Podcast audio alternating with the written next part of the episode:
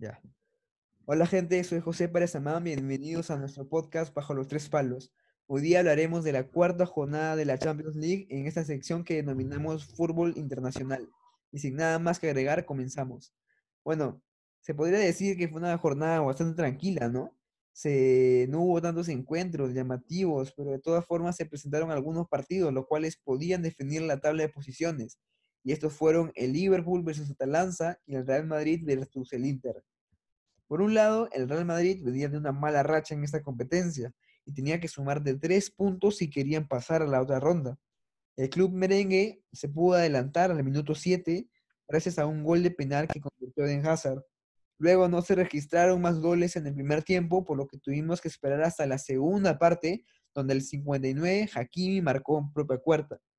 Y así sentenció la victoria del Madrid. ¿Cómo vieron este encuentro? ¿Qué tal, chicos? Como dicen, una jornada tranquila, sí, pero interesante al fin y al cabo.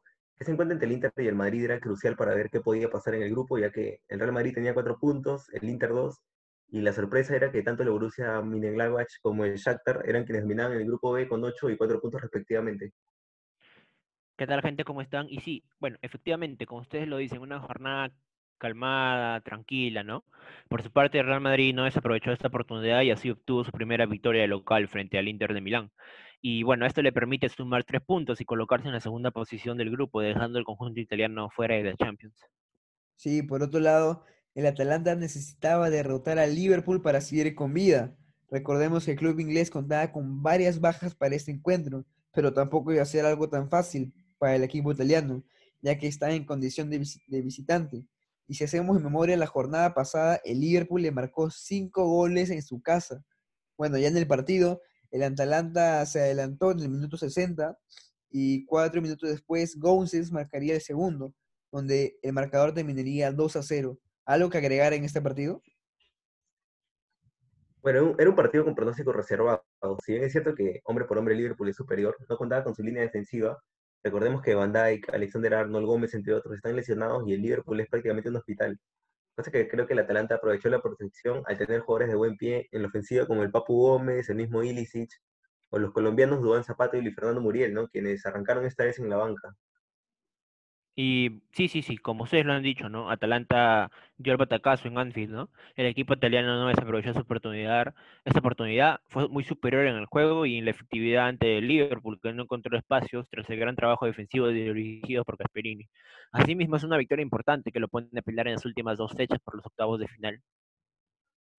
Sí, también algo más que agregar es que en esta jornada volvió a golear el Bayern Múnich en esta oportunidad le marcó tres goles a Salzburgo y se convirtió así en uno de los tres equipos que no han perdido ni un solo partido en esta Champions, junto al Manchester City y al Barcelona. Yo les pregunto a ustedes, ¿creen que este equipo bárbaro pueda volver a, ganar esta competencia?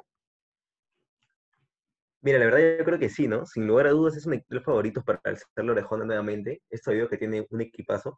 Básicamente mantiene el 11 de la temporada pasada y es un equipo que funciona a la perfección como un relojito.